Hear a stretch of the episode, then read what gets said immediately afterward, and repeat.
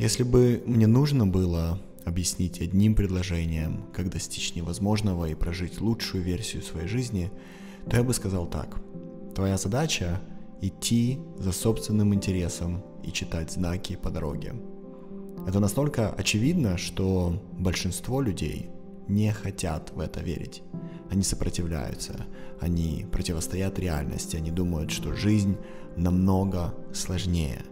Вместо того, чтобы полностью положиться на свой внутренний компас и мудрость Вселенной, мы пытаемся положиться на свое ограниченное мышление. Вот что я постоянно слышу от окружающих. Мне нужно знать, как прежде чем я начну.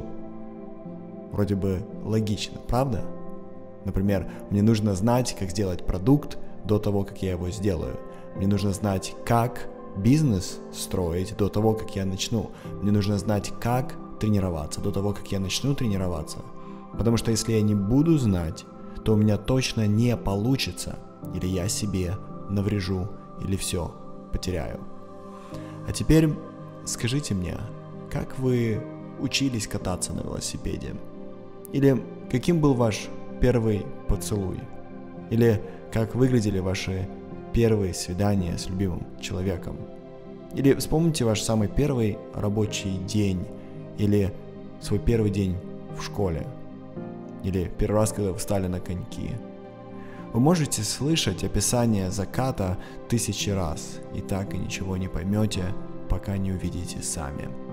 Вам не нужно ничего знать, чтобы двигаться. Обратная связь, которую дает вам реальность в моменте, это все, что вам нужно, чтобы быстро обучаться. Реальность вам показывает по дороге знаки, и вы их используете для навигации. Давайте перейдем к другому примеру. К мысли, что придется чем-то пожертвовать и что вам может быть тяжело. Одна из ловушек мышления из прошлого – это ложные причинно-следственные связи, которые были нам навязаны в то время, когда у нас не было возможности критически мыслить и им сопротивляться. Например, что чем больше усилий, тем лучший результат. Или что ради успеха нужно пожертвовать чем-то, например, семьей, счастьем, здоровьем, безопасностью, комфортом и так далее. Эти вещи почти не коррелируют друг с другом и никак не связаны. Даже сейчас, если вы попробуете придумать достойный аргумент, то вы будете выдумывать истории, как связать эти вещи. Чтобы еще лучше объяснить, о чем я говорю, давайте возьмем старую пословицу «без труда не выловишь рыбку из пруда». Эта безобидная фраза создала очень много неуспешных трудоголиков. Усилия отвечают за очень малую составляющую успеха, и утверждение является частично правдивым только для элементарных процессов с несколькими переменными. Например, это правда, что если пилить дерево долго и при этом успевать точить пилу, то оно однажды упадет. Но сегодня машинотехника спиливает деревья за минуты без усилий для человека. Таким образом, лучший результат достигается не усилием, а качеством мышления.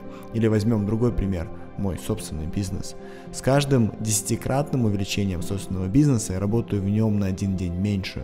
Почему? Потому что Всю работу делают другие люди, а мне остается только думать о будущем бизнеса. Когда я говорю о качестве мышления, то имею в виду совершенно конкретные идеи и принципы. Если хотите узнать больше о мыслях, которые построили мой бизнес, можете скачать специальный сборник по ссылке. И до встречи в следующем выпуске.